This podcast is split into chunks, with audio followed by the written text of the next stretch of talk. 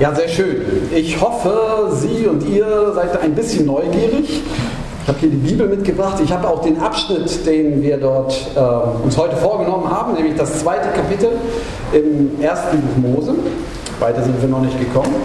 Äh, dass äh, Sie Lust haben, das zu verstehen und da durchzugehen. Deshalb ist auf den Zetteln, die ich ausgeteilt habe, ähm, auch zu sehen, dass die erste Seite ist nur für später. Ähm, das ist ja der Bibeltext und dann kommen Striche und die sind dafür da, dass man sich was notiert und sagt, ah, Ausrufezeichen, großes Fragezeichen oder so. Ja, es ist also äh, durchaus eine Mitschreib- oder Mitschmierzeit erwünscht. Und äh, rechts sind für die Freunde der hebräischen Sprache nochmal der Urtext abgedruckt. Ähm, das betrifft wahrscheinlich relativ wenige unter uns. Aber vielleicht entsteht ja die Lust zu sagen, ah, ich würde gerne noch mehr lernen. So. Ja, ich hoffe, es ist Lust da, äh, einzusteigen in den Bibeltext.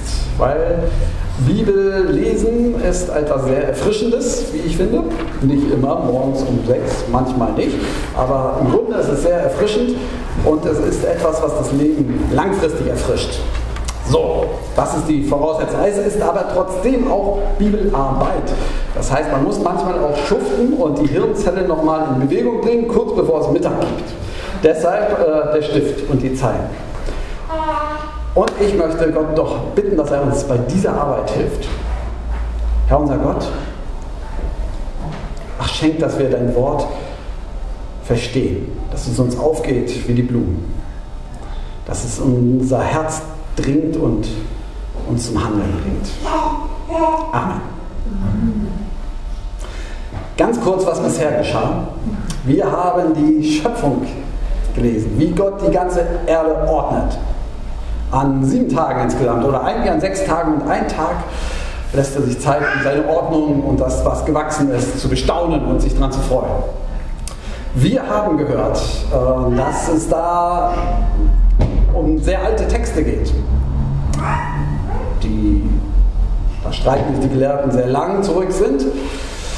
Ich hatte schon mal erklärt vor ich weiß nicht mehr wie viele Tagen, äh, dass ich die Bibel, die ganze Bibel, ähm, als, als gewachsenes Wort verstehe. Das ist also gewachsen, weil Menschen etwas mit Gott erlebt haben oder weil Gott etwas mit Menschen erlebt hat. Daraus ist die Bibel entstanden. Das ist also Menschenwort, was ganz, ganz lange entstanden ist. Aber in diesem Menschenwort ist es zugleich Gottes Wort. So ähnlich wie bei Jesus. Ich habe erklärt, dass ich das so verstehe, dass das biblische Wort natürlich unterschiedliche Quellen im historischen Sinne man finden kann vielleicht. Aber dass es für mich grundlegend Torah ist. Also es ist von Anfang an bis heute als Unterweisung geschrieben.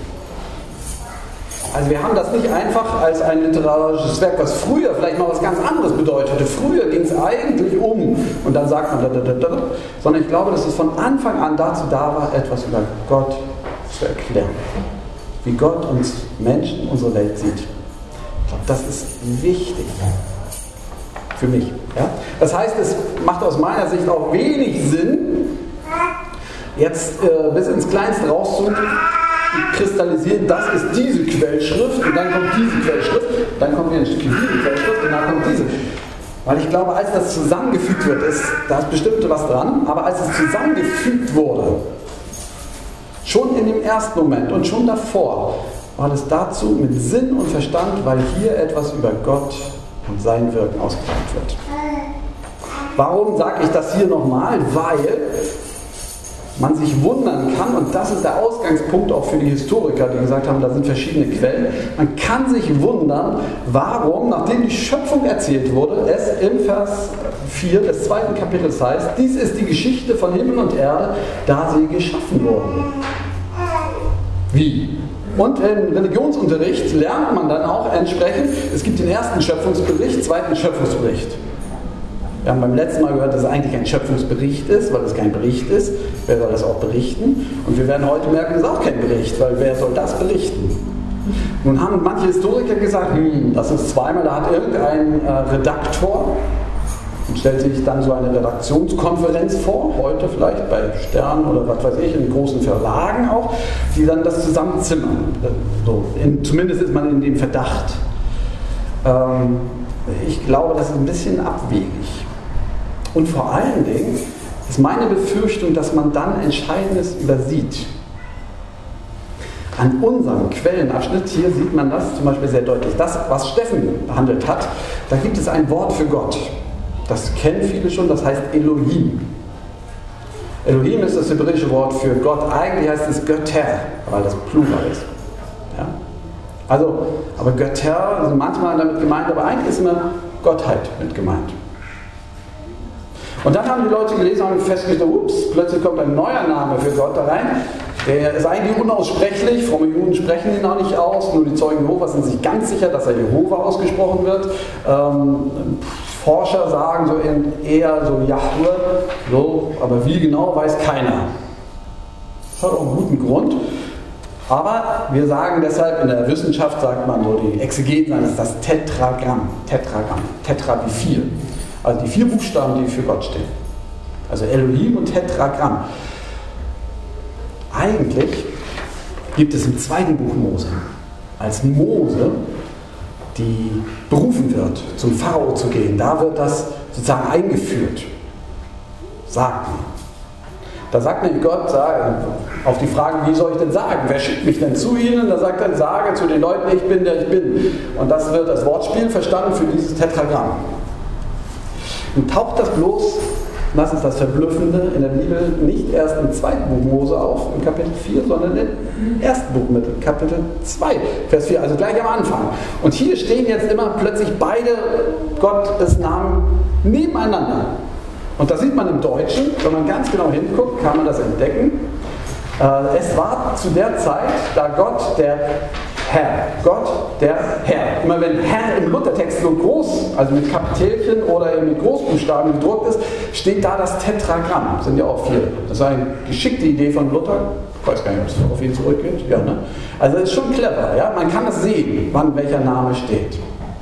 Gott, der Herr. Zweimal steht von ihm. Dann hat man gesagt, hm, hm, hm. das ist einfach nur entstanden, weil die eine Quelle, die Leute haben immer gesagt Gott und die anderen haben immer gesagt Herr. Also Jahwe oder wie auch immer und Elohim. Das war, ist so die Idee. Ich glaube aber, man übersieht dabei was. Ich glaube, dass da ein Konzept hintersteht. Wenn der Herr hier in Großbuchstaben steht, dann ist das der Gott, der Israel später am Sinai und auch durch die Jahre seinen Willen zeigt. Und wenn Elohim steht, dann ist er mit Gott gemeint. Und zwar das Göttliche, was auch viele andere Menschen einfach so entdecken können.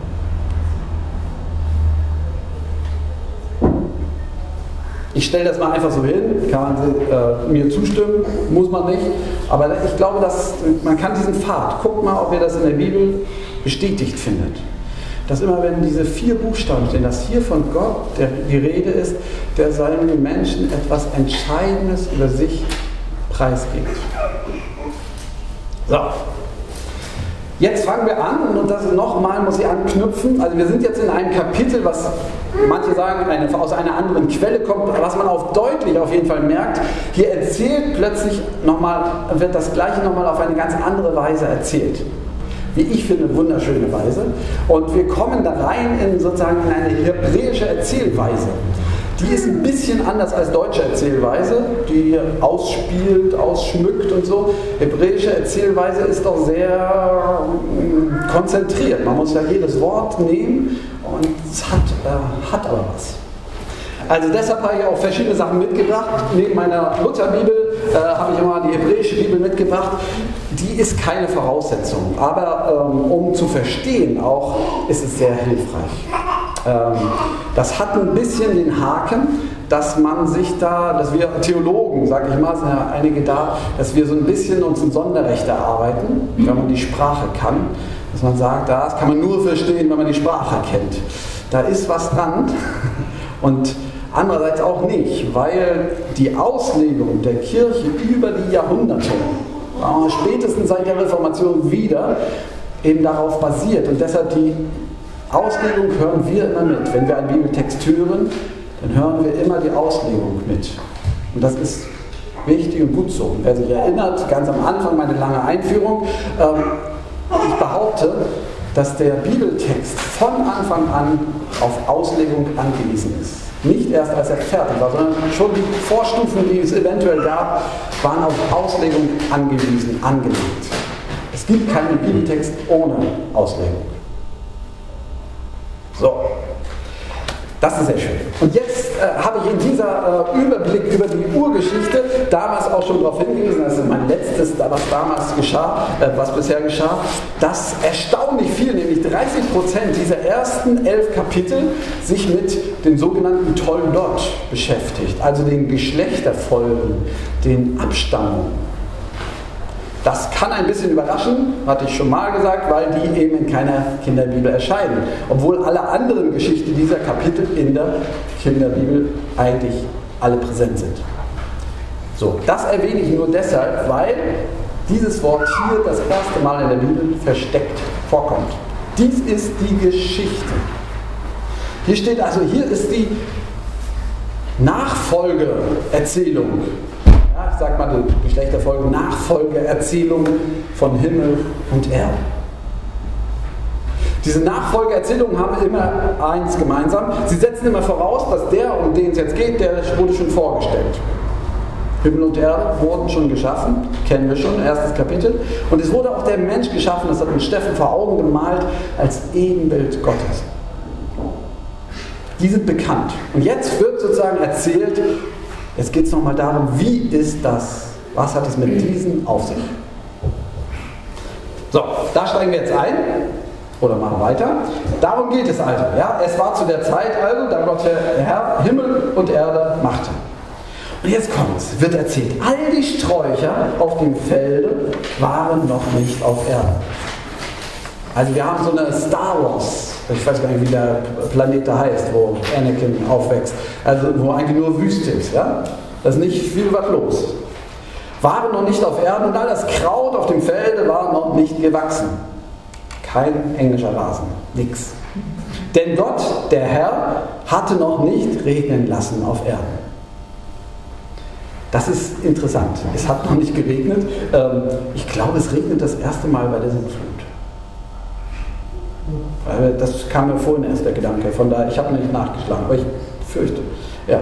Hatte noch nicht regnen lassen auf der Erde und kein Mensch war da, der das Land bebaute. Also, wir merken, was noch nicht zwei Grundvoraussetzungen waren nicht da. Es war kein Regen da, damit es die Erde fruchtbar wird, und es war kein Mensch da. Und der Auftrag des Menschen ist ziemlich deutlich, es war kein Mensch da, der das Land bebaute. Die Erde bebauen. Mein Professor hat immer gesagt, die Erde kultiviert. Der Mensch hat einen Auftrag von Anfang an. Hier, gleich am Anfang wird gesagt, was der Auftrag ist. Ihr, liebe Menschen, seid dazu da, um unsere Erde zu kultivieren. Also im landwirtschaftlichen Sinne zuerst, wenn das geschafft ist, vielleicht im städtischen Sinne und im Theatersinne, im Sinne von Gottesdiensten, wenn es einen A-Gottesdienst gibt, dann B-Gottesdienst. Also die, Erde, die Menschen sind da, die Erde zu kultivieren zu bebauen. Das ist der Auftrag. Und dieser Auftrag kann noch nicht ausgeführt werden, weil es noch nicht geregnet hat. So. Hier seht ihr eine Lücke im Text. Ich dachte, jetzt habe ich genug geredet. Ja? Viele Einstiegsfragen. Kurzes äh, Bruppeln mit dem Nachbarn und einen Gedanken aufschreiben, wo man sagt, das sehe ich nicht so oder ist das so. Ja? Also kurze Murmelphase, mal sagen, also so können wir nicht weitermachen. Ja, ungefähr zwei Minuten.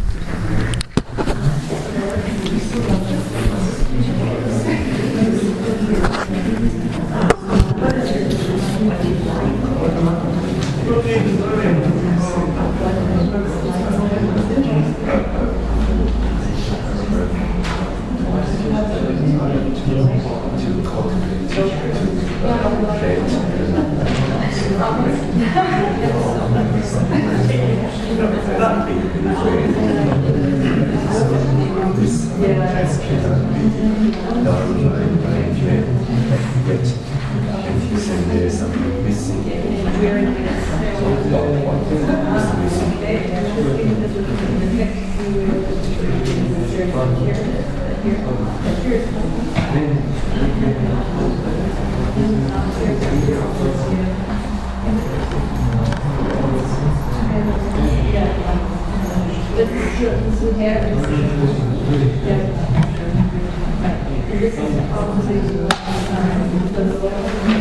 is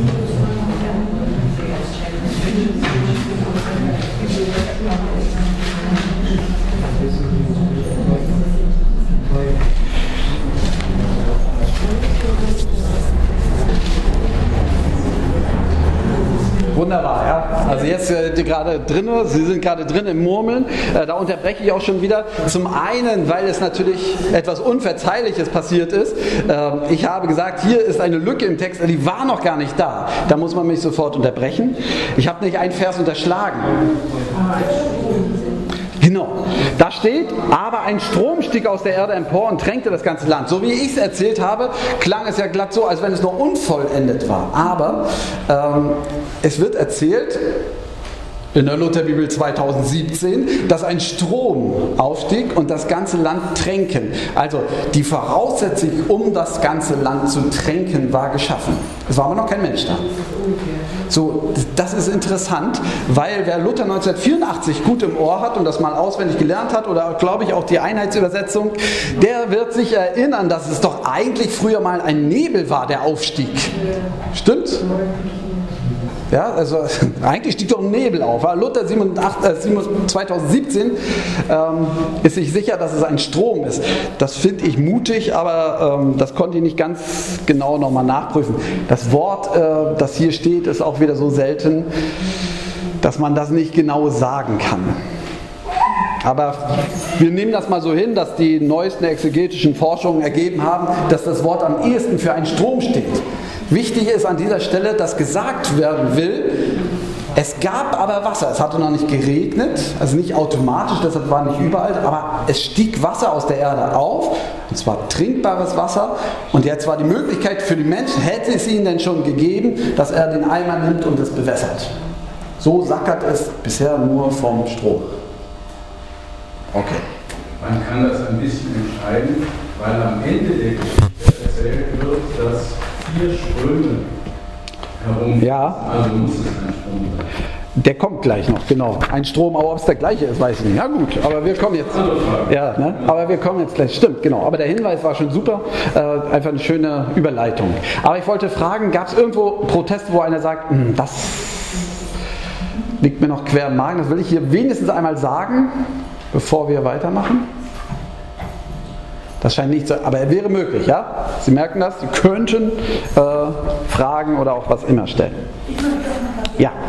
Also, es ist ja gigantisch, was Gott bis dahin schon gemacht hat. Ne? Und dann heißt es da, bebauen geht aber nicht, weil der Mensch noch nicht geschaffen ist. Finde ich eine originelle Begründung, weil er ja souverän vorher alles andere auch ohne den Menschen gemacht hat.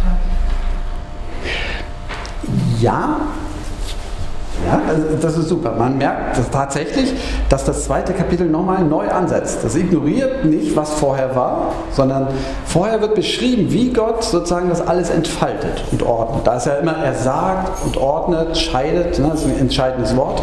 So, so entsteht es. Und im Grunde ist am Ende alles fertig.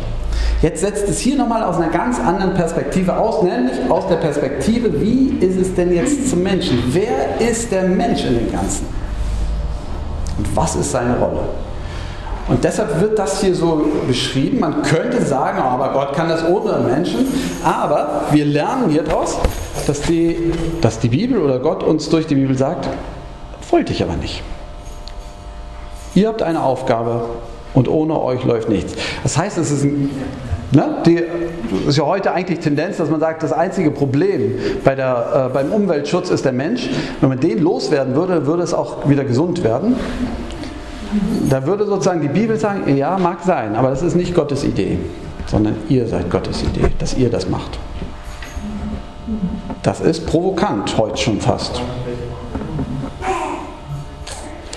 Darf ich dazu dann auch Ja. was sagen? Weil es vielleicht äh, nur so ein Hinweis, aber äh, hier taucht als, als äh, das Tetragramm, als der Herr, als Gott auftaucht, das passiert in dem Moment, wo auch der Mensch auftaucht. Mhm. Das heißt, äh, ich denke, hier ist ein Hinweis darauf, dass wir uns hier ähm, äh, als Gegenüber zu ihm sehen wollen. Das andere ist eine allgemeine Geschichte. Jetzt taucht er auf, als der Mensch auftaucht. Ein Hinweis. Ja, das wird gleich nachher noch entfaltet. Das ja, lassen wir so stehen. So, jetzt kommt mein Lieblingsabschnitt, Vers 7.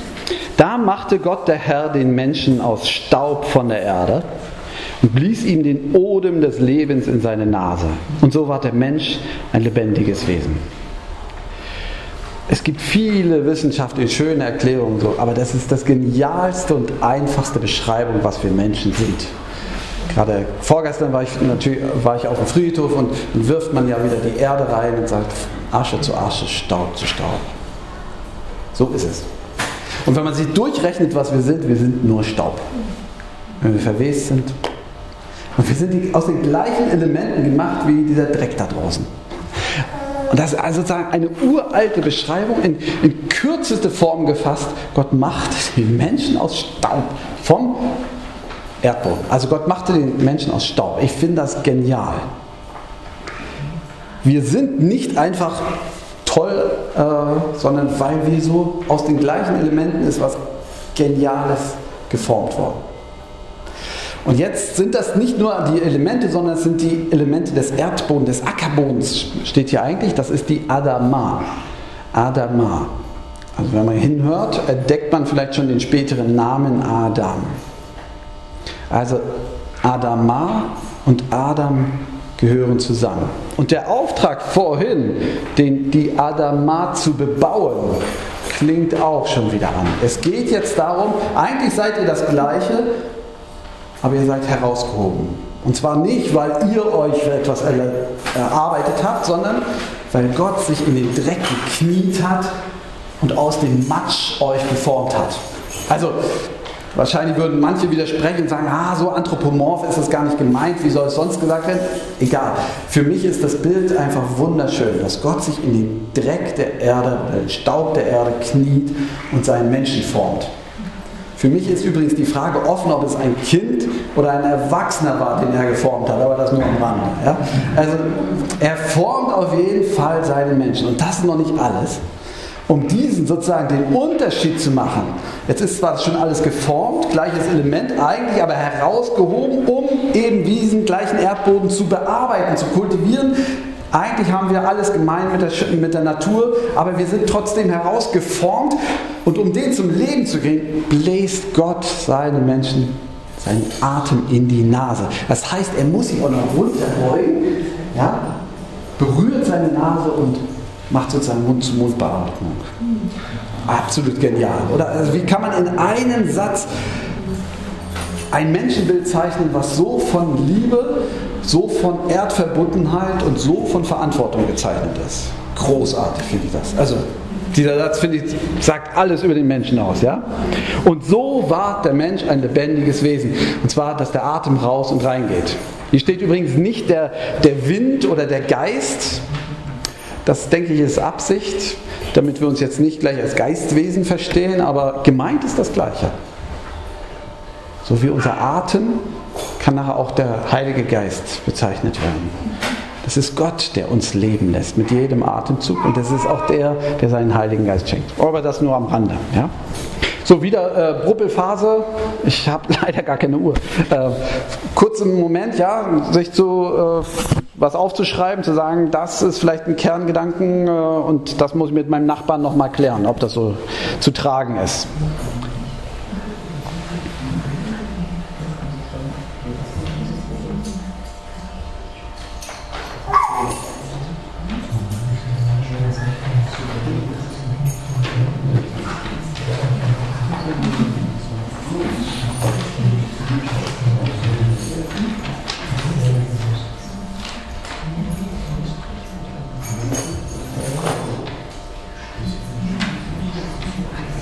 Слушаю.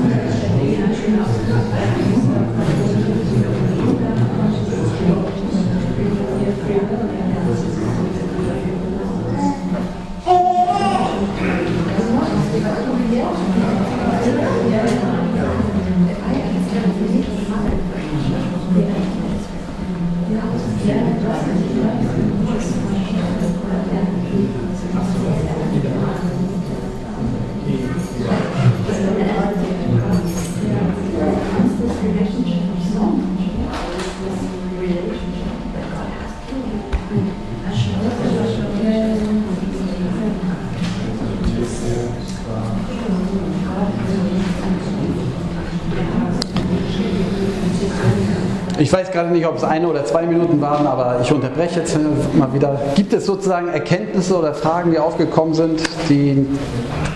Ist ähm, vor einmal gehört irgendwo in der Predigt, dass Adam heißt auch Blut.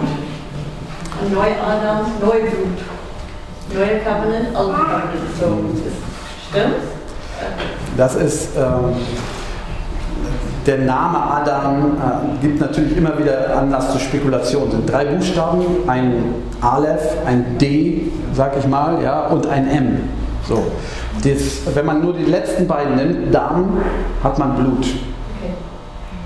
Ähm, da hängt auch manches dran, auch gibt es auch so, ne, dass, dass die, die, Seele des Menschen im Blut liegt und so. Das rührt unter anderem auch mit davon. Man kann jetzt ganz anderes rumspielen, machen wir jetzt aber nicht viel. Wenn man nur die ersten beiden nehmen würde, hätte man Ed, äh, sozusagen, das wäre der, der Strom, der aufsteigt. Das ist das gleiche Wort. Ich glaube, ist hübsch und da haben auch viele Gedanken sich gemacht, aber man kommt da leicht oder sehr ins Spekulative, wie das eigentlich zusammenhängt. Müssen wir, glaube ich, lassen es einfach stehen. Schöne Idee ist es. Ja. Steht da im Hebräischen wirklich Staub? Oder Ja. könnte da auch Erde oder Ton stehen? Mm, Nein, es ist nicht der Ton, es ist Staub. Ähm, und, und das ist ein anderes Wort als der Erdboden, der Ackerboden. Also es ist noch, der Acker heißt immer Adama, aber hier steht Afar, sozusagen Staub. Das sozusagen im Psalm, wo kennt man das? Im Psalm 113, also so, du erhebst den Elenden aus dem Staub, da steht das Wort. So, das ist schon sehr profan. Okay. Oh ja. Ähm, Jetzt hier im Vers 7 nur die Rede von zwei Teilen, also, also Odem und der Körper. Also die Erde. Wo wird denn als erstes in der Bibel von drei Teilen, also Seele, Geist und Körper gesprochen? Kann man Ich glaube, dass die Bibel also eigentlich das gar nicht so ganz auseinander puzzelt. Ähm, das ist mehr so griechisches Denken nachher. Also, sondern die, die verstehen das schon, es gibt, also es gibt, man kann das auch nicht trennen. Der Körper lebt, weil er anfängt zu atmen. Aber mit dem Atmen passiert doch was anderes. Also das, man kriegt das nicht getrennt. Wenn man den Atem vom Körper trennt, dann ist es beides tot. So, und deshalb wird es eigentlich immer komplett zusammengedacht. Und so eine systematische Trennung, Geist, Seele, Leib, sowas findet man eigentlich nicht. Man müsste hier nochmal drauf hinweisen. Ähm, und das hängt eben mit der Übersetzung sehr zusammen. Das erste Mal Seele kommt hier vor. So wurde der Mensch eine lebendige Seele. Das heißt, die Seele ist der atmende Körper. Der stellt hier. Sie fragten, wann kommt zum ersten Mal Seele vor? Hier. Ja, aber ob es jetzt in unserem Sinne Seele ist, aber es stimmt, das ist richtig. Dann müssen wir uns überlegen, was das bedeutet, Ja. wenn es hier so Ja. gesagt wird. Naja, weil das hier lebendige Seele, aber es stimmt natürlich. Das, die, man kann, ja, kann das ja auch so, die, die Seele ist, in, so, so viel ich das in Erinnerung habe, die Kehle. Und sozusagen das, das Einatmen, in dem wo so, das Ein- und Ausatmen, auch das Schlucken, Schreien, sozusagen läuft über die Kehle. All diese Ausdrücke. Von, deshalb ist die, der Begriff Seele dann auch, oder Anima, ähm, hat sich dann durchgesetzt sozusagen. Ja? Genau. Okay. Ich möchte aber auch noch einen, Ja. einen Hinweis. Und dann irgendwann will ich aber aufzureden. es ist auch hier das Schlechte, dass die Übersetzung Teil so, weil sie bei Luther bleibt, über die ganze Revision so ungenau ist, dass vieles dem Leser verloren geht. Man muss dazu nicht in den Urtext gucken, aber man muss eine anständige Übersetzung haben. Ähm, dann würde man zum Beispiel in diesem Vers lesen, nicht, dass der Mensch aus Staub gemacht ist von der Erde, sondern es steht, wenn man es genau übersetzt, hin, Gott formte, nicht machte. Machte hat er immer im, im, ersten Kapitel gemacht. Hier steht ein anderes Wort, obwohl Luther das hier mit Macht übersetzt. Denn Gott formte den Menschen aus der Erde und zwar staublich. Das Wort Staub ist hier ein schlichtes Adverb im Deutschen. Staublich. Von aus Staub steht kein Ton da, sondern aus Erde. Auch nicht aus Erde, vom Erdboden. Aber das ist, glaube ich, jetzt eine Diskussion. Jetzt kommen wir sozusagen in die hebräische Diskussion, die ist spannend. Äh, aber da muss man natürlich der Fairness halber sagen, dass die dass das auch nicht alles eindeutig ist, so, ne? sondern man streitet sich so äh, und man kann das schon so und so übersetzen. Von daher finde ich es auch nicht ganz hilfreich. Das war das, das ist ein bisschen die Gefahr, dass man sagt, ah, wenn man richtig Hebräisch kann, dann verstehen wir es alles richtig. Stimmt ja aber auch nicht, wenn man ehrlich ist, weil die großen Gelehrten haben sich immer gestritten, was es eigentlich bedeutet. So und von daher möchte ich das ein bisschen relativieren, also oder? Das bedeutet aber, dass die Übersetzung, die wir hier haben, schon eine Auslegung. Richtig. Äh, äh, das stimmt. wir dann praktisch selber auslegen, wieder die Schritte weitergehen. Das geht das eigentlich ein bisschen frei. Das man stimmt. Könnte, man könnte eben auch, äh, das ist eine kirchliche Entscheidung, man will bei Luther bleiben äh, und kommt da nicht weiter. Das ist die Empfehlung, so höre ich das jetzt mal, äh, verschiedene Übersetzungen auch immer zur Seite zu legen. Ne? Also das hilft ja auch wirklich weiter, so dass man einfach abgleicht und dann staunt man ja oft, wie unterschiedlich man Sachen übersetzen kann, die doch im Kern gleich sind. Okay, wir gehen mal weiter, ja? Und Gott der Herr pflanzte einen Garten in Eden gegen Osten hin und setzte den Menschen hinein, den er gemacht hatte. Und Gott der Herr ließ aufwachsen aus der Erde allerlei Bäume. Geht also doch. Verlockend anzusehen und gut zu essen und den Baum des Lebens mitten im Garten und den Baum der Erkenntnis des Guten und Bösen. Wunderbar. Ich meine, es war Herder, der sich sehr gefreut hat, und deshalb auch intensiv Gartenbau betrieben hat. Oder er hat intensiv Gartenbau zu Hause betrieben und hat sich deshalb gefreut, dass Gott als erstes einen Garten pflanzt für seinen Menschen. Gott lässt den Menschen nicht in dieser äh, Anakin-Wüste dort, sondern er pflanzt für den Menschen einen Garten. Gott ein Gärtner. Ähm, das ist wieder sehr anthropomorph erzählt oder man kann es so hören, aber natürlich, wenn es um Garten geht, muss der ja gepflanzt werden. Das Wort verlangt das einfach. Das ist sehr schön.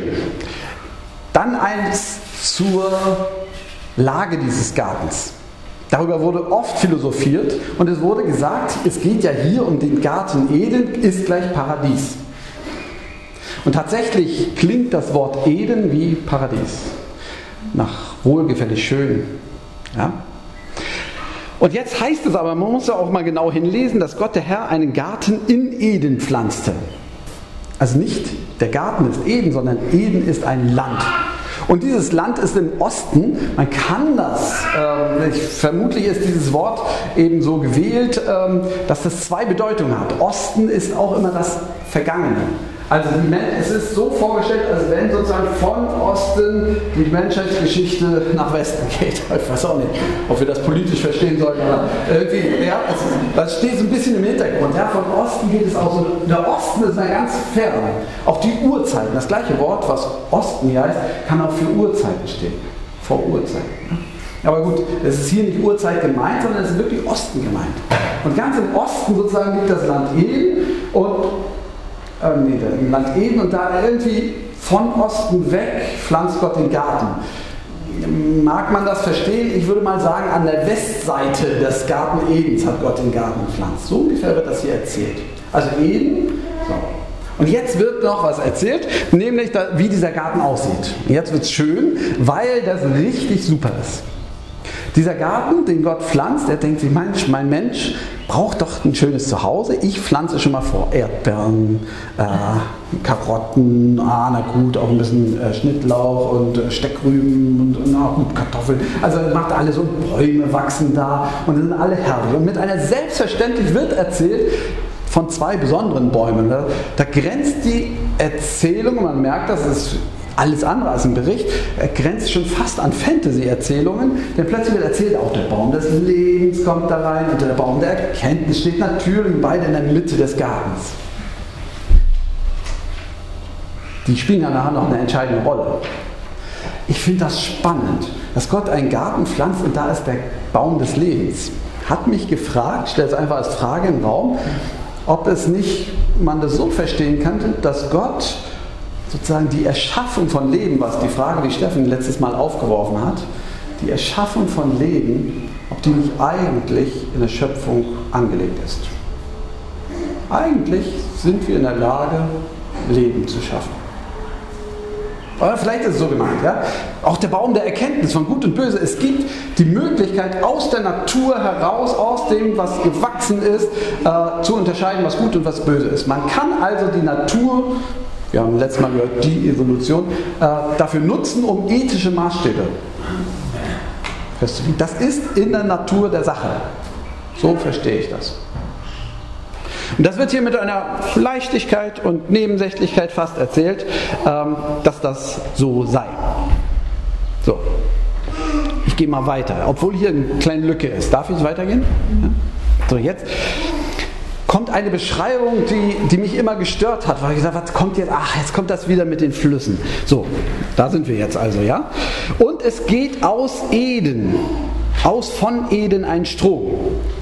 Ah, ist übrigens ein anderes Wort, deshalb ist es nicht sofort zu identifizieren mit dem, was wir vorhin hatten. Aber es geht um einen Strom. Es geht aus von Eden ein Strom. Also nicht vom Garten Eden, der in Eden, sondern von Eden. Irgendwo im Land geht es aus. Irgendwo weit, in Vorzeichen, irgendwo im Osten, wo die Sonne aufgeht. Da gibt es einen Strom, den Garten zu bewässern. Der hat den Sinn, dieser Garten soll bewässert werden und teilt sich von da in vier Hauptströme. Und jetzt wird es schön, aber auch irgendwie komisch. Der erste heißt Pishon. Der fließt um das ganze Land Havilah und dort findet man Gold und das Gold des Landes ist kostbar. Auch findet man da Bedolachatz und den Edelstein Shoham, also fast mysteriös, also fast legendäre Edelsteine. Ja? Das klingt doch nach Paradies. Das klingt nach Geschichten fast aus Tausend einer Nacht. Das ist da, wo alle glückselig und reich sind. Das ist da. Das ist der erste Strom. Der teilt sich also. Erster Strom. Zweiter Strom ist nicht der Pichon, sondern der zweite Strom heißt Gichon. Der fließt um das ganze Land Kusch. Kusch, das ist Afrika, also Äthiopien. Kusch die geheimnisvollen, die, die sagenumwobene Königin von Saba, das ist die Gegend da, Kusch. Moment, hatte einer die Geografie vor Augen? Also, wenn Pichon manche, ähm, naja, wie auch immer, ja, das ist im Osten, das müsste irgendwo hinter Kuwait, vielleicht Indien, China, China, wir nehmen an China, wo muss das sein? Ähm, Kusch ist ein ganz anderer, wie soll sich das so gabeln? Man merkt, äh, hier wird bewusst die geografische Ebene verlassen. Hier wird erzählt ohne Rücksicht auf Geografie. Der dritte, achso, der fließt um Kusch. Der dritte Strom heißt Tigris. Ach, den kennen wir, das ist doch oben da, ne? Also Iran und so. Ne, noch ein bisschen weiter. Ja? Äh, der fließt östlich von Assyrien. Ja, das kennen wir auch. Der vierte Strom ist der Euphrat. Oh, das kennt nur jeder. Da, an der Grenze Syrien, Irak. Was ich spannend fand, dass dieser Strom, es ist so, als wenn die ganze Erde von diesem einen von Gott gestifteten Strom sozusagen getränkt wird. Und es umfasst die ganze Welt, damals denkbare Welt. Aber der entfließt, entspringt östlich vom Garten. Der tränkt auch den Garten Eden, aber der Garten Eden ist nicht das Paradies. Bibel erzählt, Gott hat schon was sehr Gutes für euch vorbereitet, aber das ist ein Garten. Und wer einen Garten hat, weiß, das ist Arbeit. Richtig, dafür ist er da. Der Garten Eden ist nicht das Schlaraffenland, das Gott irgendwann mal geschaffen hat und seinen Menschen hineingesetzt hat. Und von da an wurde alles schlimmer. Der Garten Eden ist die Start, Ausgangsbasis, um die Erde zu bebauen.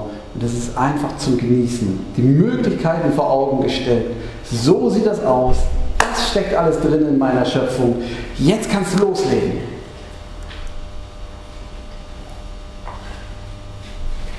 Das fand ich spannend, oder? Ich habe immer Garten Eden ist Paradies. Ich glaube, das redet überhaupt nicht vom Paradies. So. Äh, vielleicht an dieser Stelle, es könnte ein bisschen Gesprächsstoff geben. Kurze Unterbrechung, ja? Minute.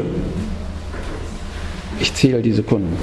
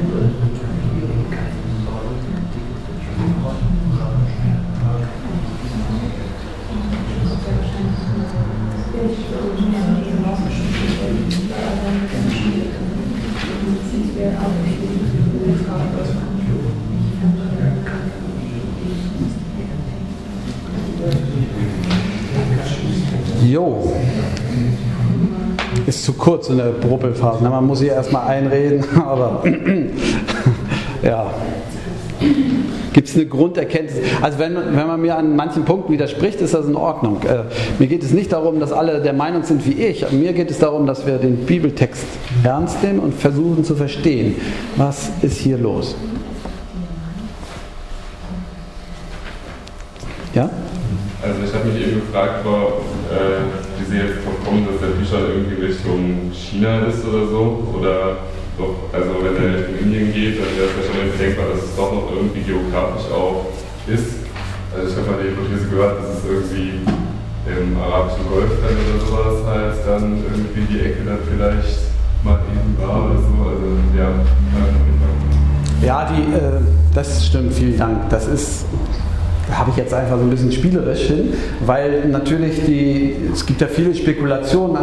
Die plausibelste, würde ich sagen, ist, dass der Gishon äh, der, der Quellstrom äh, des Nils ist. Die Alten haben das wohl unterschieden, haben gesagt, bis zu den heute Staudamm von Aswan äh, war der frühe Nil, der, Ober, der obere und der untere nachher ist äh, der, sozusagen der Gichon. Ja, also dass diese beiden unterschieden wurden, Gishon und Gihon, und dann kommt Tigris und Euphrat. Das sind die vier großen des, äh, der damals sozusagen dieses, dieses Teils der Welt, der vielleicht hier zu dem biblischen Verständnis die ganze Welt war. Ja. Vielleicht macht das mehr Sinn, das kann sein. Ja, ich mache mal weiter. Jetzt hat Gott also seinen Menschen genommen und in den Garten gesetzt. Und jetzt kommt der Grund, warum hier in diesem Kapitel, so wie wir es schon gehört haben, steht, dass das Tetragramm, dass Gott der Herr redet. Denn hier an diesem, das ist die Voraussetzung dafür, dass Gott das erste Mal zu seinen Menschen spricht. Ihn als Gegenüber ihn anspricht und ihm befiehlt. Ich bin jetzt ein bisschen unsicher, das Konzentration lässt wahrscheinlich gerade nach. Ne? Also, aber ich mache kann ich das noch zu Ende machen? Wir schaffen vielleicht nicht ganz alles. Ja, also ähm, Gott setzt also seinen Menschen hinein und spricht zu ihnen. Jetzt spricht Gott uns seinen Menschen an. Du darfst essen. Das Erste, was Gott sagt, ist, du darfst. Nicht du sollst nicht, sondern du darfst. Das ist das Erste. Ja? Du darfst essen von allen Bäumen im Garten. wenn das nichts ist, und dann kommt der Stein des Anstoßes, wie er schon immer war, aber von dem Baum der Erkenntnis des Guten und Bösen sollst du nicht essen, denn an dem Tage, da du von ihm isst, musst du des Todes sterben. Übrigens nicht von Baum des Lebens. Oder hätte er essen dürfen, aber nur ein Baum. Ich finde immer schön, wenn man sich das klar macht, wie Gott sagt, iss. Und der Adam steht da und staunt und denkt, boah, ey, das schaffe ich gar nicht alles. Und das fange hier an oder so. Ist ja wie, in, wie im Westen, wollte ich gerade sagen. Ja. Also super. Aber hier ist die erste Anrede. Du darfst alles essen, aber von allem nicht. Vielleicht ist es eines der tiefsten Geheimnisse, dass wenn Gott uns anspricht, zeigt er uns die unglaublichen Möglichkeiten, aber in allen unglaublichen Möglichkeiten ist immer auch ein Nein zu etwas inbegriffen. Es gibt nicht nur, mach alles, was du willst, sondern es ist immer ein, mach alles, was du willst, aber. Und das Aber hier in dem Ganzen ist, vom Baum der Erkenntnis ist nicht.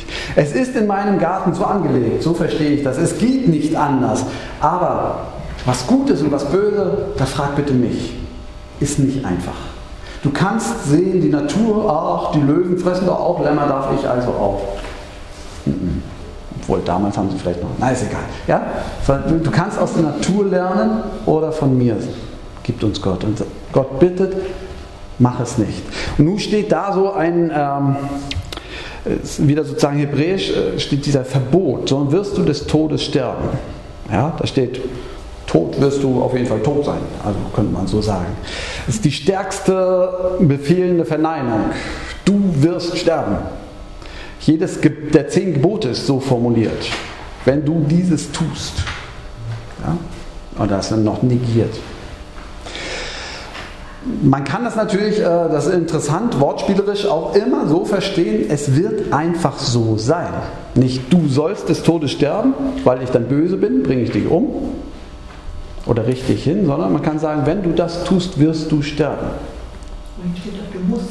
Dann musst du. Ja, so ist das übersetzt. Aber man kann, wenn man wollte, könnte man auch sagen, du wirst sicher des Todes sein.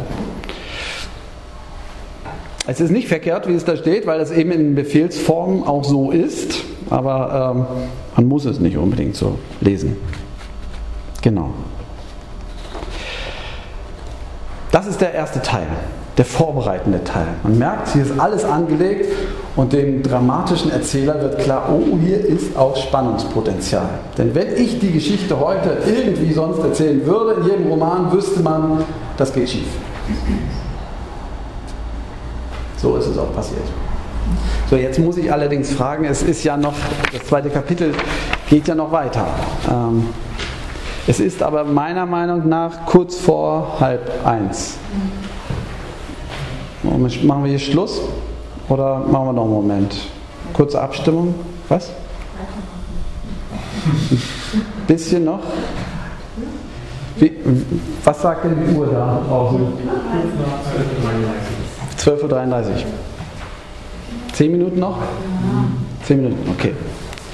Dann eile ich mal, ja? Jetzt kommt etwas, äh, was ganz viel weiter über den Menschen zählt. Man könnte meinen, das ist schon abgeschlossen, aber es ist eben noch nicht. Und nun kommt etwas, was heute hochbrisant ist. Gerade die Zeit ist da mitten in einer tiefen Debatte drin. So, jetzt geht's los. Und der Herr sprach, es ist nicht gut, dass der Mensch allein sei. Ich will ihm eine Hilfe schaffen, die ihm entspricht. Das ist natürlich auch wieder, ähm, das kennen auch die meisten heute schon, ja, mit Hilfe, vielleicht kann man auch ein Gegenüber das übersetzen. Ähm, das könnte sein. Wichtig ist an diesem Punkt, ist mir wichtig, dass es hier darum geht, es ist nicht gut, dass der Mensch allein ist. Und das ist zumindest allgemeine Erfahrung. Das ist nicht gut. Und im Moment, wo wir schon dachten, alles ist angelegt, nein, es ist noch nicht. Denn der Mensch wäre so allein. Könnte er auch allein sein? Diese Frage steckt dahinter. Warum wird hier nicht gleich erzählt, dass Adam aus dem Erdboden Adam und Frau Eva schafft und ihnen beiden gleich einen Namen gibt? So wie es ja im ersten Kapitel gemacht wurde. Warum nicht? Weil dann die Frage nicht beantwortet wäre, ging es nicht eigentlich auch besser, wenn es nur ein Geschlecht gäbe? Aber diese Frage will er beantworten, auch wenn Loriot sagt, oder gerade weil Loriot sagt, Männer und Frauen passen nicht zusammen, außer an einen Punkt. Aber genau deshalb wird diese Frage hier aufgeworfen. Die wird nicht ausgelassen. Wäre es besser, wenn der Mensch allein ist? Nein. So war das, aber das war noch nicht vollendet. Nein, nein, der Mensch soll nicht allein sein. Und ehrlich gesagt äh, teilen das die meisten mit. So, jetzt kommt auch wieder ein bisschen brisant, könnte man sagen, kommt der Versuch, ja, ja, aber wir heute vollziehen es wieder nach, na, gegen die Einsamkeit äh, hilft ja erstmal ein Tier auch ganz gut. Hunde. Ja. Ist interessant, ich weiß gar nicht, was der Einsamkeitsminister, Großbritannien hat ja einen Minister für Einsamkeit eingesetzt. Ne? Die, da gibt es Minister für Einsamkeit, weil die merken, es, es ist ein echtes Problem unserer Zeit. Einsamkeit. Das, ist, das klingt ein bisschen absurd, aber es ist, es ist nicht absurd. Es ist ein echtes Problem. Und könnte man ja sagen, aber Tiere helfen auch. Genau das erzählt. Ja, was hilft gegen Einsamkeit? Natürlich, Tiere sind super und äh, der Mensch, Adam, hat sofort Freude dran und sagt, boah, tolle Tiere und gibt auch, hat richtig Spaß, den allen einen Namen zu geben. Ja? Und alles Mögliche wird gezeigt. Gott der Herr macht da äh, aus Erde, ja, so ähnlich wie den Menschen, gar nicht viel Unterschied, die Tiere auf dem Feld und alle die Vögel unter dem Himmel und brachte sie zu den Menschen, dass er sehe, wie er sie nennte. Denn wie der Mensch jedes Tier nennen würde, so soll es heißen. Das ist eine wunderschöne Hochachtung, die hier kommt. Ja? Gott gibt sozusagen den Menschen Hochachtung, sagt, du darfst. Und gibt den Namen. Super. Und der Mensch ja, gab einem jeden Vieh und Vogel unter dem Himmel und Tier auf dem Felde seinen Namen. Aber für den Menschen wurde keine Hilfe gefunden, die ihm entsprach. Vielleicht ist ja die Hilfe eben die Hilfe gegen die Einsamkeit auch gemeint. Ich stelle das mal hin, weiß nicht, ob das ganz tragfähig ist, aber ich finde das auf jeden Fall eine schöne Idee. Und dann passiert das, was viele gut kennen. Gott, der Herr, ließ einen tiefen Schlaf fallen auf den Menschen und er schlief ein. Und er nahm eine seiner Rippen und schloss die Stelle mit Fleisch. Und Gott, der Herr, baute und Gott, der Herr, baute, wo war ich jetzt hier? Eine Frau aus der Rippe, die er von den Menschen nahm und brachte sie zu ihm. Das ist natürlich äh, Sprengstoff heute und immer, ja. Aber man muss mal auch hören, was hier erzählt wird. Gott hätte ja sagen können, okay, ich lege nochmal neu los und forme jetzt eine Frau. In dem Moment wären es eine Frau und ein Mann, selbstständige Geschöpfe gewesen, die im Grunde sich gegenüberstehen, aber nicht zueinander unbedingt gehören. Das will die Bibel über Gott nicht erzählen. Also bliebe ja noch die Möglichkeit, ah, man hätte es anders erzählen können. Gott schuf eine Frau und später ließ er sie einschlafen und machte dann einen Mann daraus. Wäre doch auch möglich gewesen. Stimmt, aber die Frau ist biologisch so angelegt, dass sie Nachkommen gebären kann. Sie ist also schon von der Schöpfung her so angelegt, äh, dass sie nicht alleine bleiben wird. Damit hätten wir das Grundproblem der Einsamkeit nicht bestimmt. Es blieb also nichts weiter übrig, als zu erzählen, zuerst der Mann. Weil der ist nicht in der Lage, allein zu bleiben und kann es doch nicht ändern.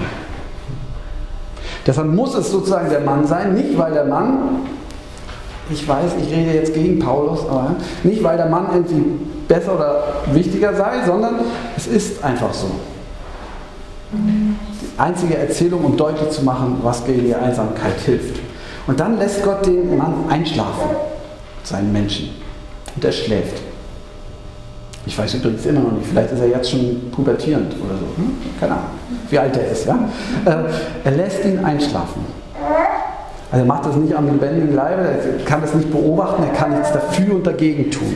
Und dann steht hier, dass Gott eine Rippe nahm. Es gab immer wieder mal den Versuch, die Rippe zu überzeugen, dass es die, eigentlich die Seite ist kann das Wort auch verstehen als Seite. Das ist interessant und macht vielleicht deutlich, wenn das schon sprachlich möglich ist, dass das auf jeden Fall mitgeklungen hat. Es geht also nicht darum, irgendwie ein unbedeutendes Teil zu nehmen, aus dem man dann eine Frau macht. Das würde vielleicht für Gott sprechen, was er drauf hat, aber äh, darum geht es dem Erzähler nicht. Es geht darum, dass Gott etwas, was zu Adam gehört, was eine Seite von ihm ist, zu nehmen und daraus formt er und wieder wird geformt die Frau. Das heißt, die beiden sind nicht irgendwie selbstständig geschaffen, sie sind auch nicht einfach eins, die sind selbstständig geformt als eigene Ausformungen des Menschen. Der Mensch ist geformt als Mann und Frau. So stand schon in der, im ersten Kapitel, als Mann und Frau schuf er sie. Gott formt Frau und Mann. Und die Ergänzung und die Unterschiedlichkeit ist schon bedeutend. Und eben sozusagen in der zweiten Ausformung des Menschen schafft Gott gleich von Anfang an. Das ist jetzt nicht nur für meinen ersten, für meinen Prototypen so und dann probieren wir mal, sondern er legt an, dass Eva, wie heißt man die Eva, Kinder bekommen kann. Gott schafft den Menschen sozusagen nicht mehr alleine, sondern er ist angelegt auf Gemeinsamkeit und darauf, sich selbst sozusagen zu vermehren, Gemeinschaft zu produzieren. Das hört sich nicht schön an. Also, der Mensch ist ein Wesen, was von Gott in Unterschiedlichkeit, auch in Polarität geformt ist, aber nicht, dass das eine weniger wert ist. Und wenn man das so erzählen wollte, blieb es nur die Möglichkeit, dass der Mann sozusagen geschaffen wird, weil der nicht in der Lage ist, sich selbst fortzupflanzen, wir wissen, mit der Frau funktioniert es auch nicht ganz ohne Mann, das ist aber auch Sinn und Zweck, aber trotzdem, zumindest die biologische Anlage ist da. So. Und jetzt ist der Mensch gut. Jetzt haben wir es. Er ist nicht mehr einsam, er ist so angelegt, dass es jetzt richtig losgehen kann. Und er meinen Garten als Prototyp, dass ich ausprobieren kann, um die ganze Erde zu kultivieren, uns anzulegen.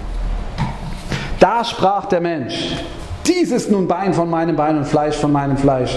Man wird sie Männer nennen. So, jetzt sind alle Feministinnen und sagen, oh, geht das wieder los. Ja, man wird sie Männer nennen, weil sie vom Manne genommen ist. Aber hier muss man natürlich Luther einfach mal zugute halten, dass er versucht, die biblische Übersetzung äh, so, ach, das macht Luther fast immer, aber ist manchmal auch wirklich schwer. Ja? Mann und Männer, also um das Wortspiel. Ja, da steht sozusagen ähm, Ich und Isha das ist im Deutschen Mann und Männen, aber hilft uns eigentlich nicht so ganz viel weiter, weil Männen, äh, ich weiß nicht, wer schon mal zu irgendeiner Frau gesagt, Männen, das macht man eigentlich nicht heute. Und damals auch nicht, aber na gut. Es will, soll das sozusagen aufnehmen, dass die beiden eben zusammengehören. Ja? Unterschiedliche Formungen der gleichen Idee. Darum oder des gleichen Gegenüber, sage ich lieber. Darum wird ein Mann, und jetzt kommt es sehr schön, und ja, darum wird ein Mann seinen Vater und seine Mutter verlassen und seiner Frau anhangen, und sie werden sein ein Fleisch. Ja? Weil es einfach passt. Loriot hat aus Gottes Sicht zumindest Unrecht. Sie passen doch. Super Idee. Und gerade das Gegenseitige und die Spannung ist eine super Idee. Ja. Und dann kommt der schöne Abschluss dieses zweiten Kapitels und sie waren beide nackt, der Mensch und seine Frau, und schämten sich nicht. Vielleicht waren sie doch noch nicht in der Pubertät, ich weiß es nicht. Angelegt waren sie aber. Die Kirche hat manchmal ja so getan, als wenn die Sexualität erst mit dem Sündenfall reinkam.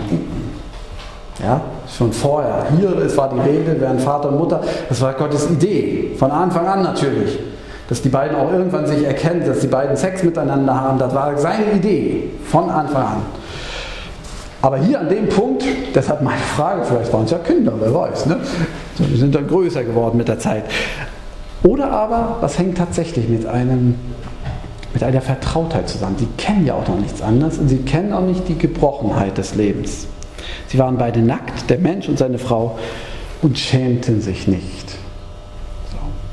vom Menschen habe ich das Ganze überschrieben. Ich finde eine großartige Erzählung, was der Mensch ist. Von Gott geformt, von der Erde genommen, für die er da sein wird, geschaffen in der Polarität, weil sonst Einsamkeit gäbe.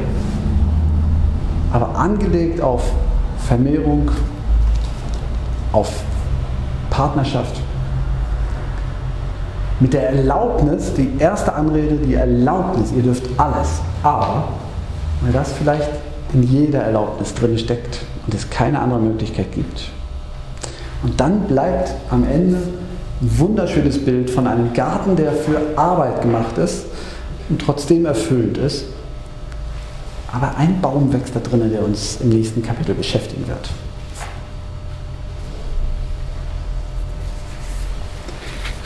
Punkt. Muss ein bisschen eilen, aber wir haben ja noch ein Leben lang Zeit, äh, weiter darüber nachzudenken.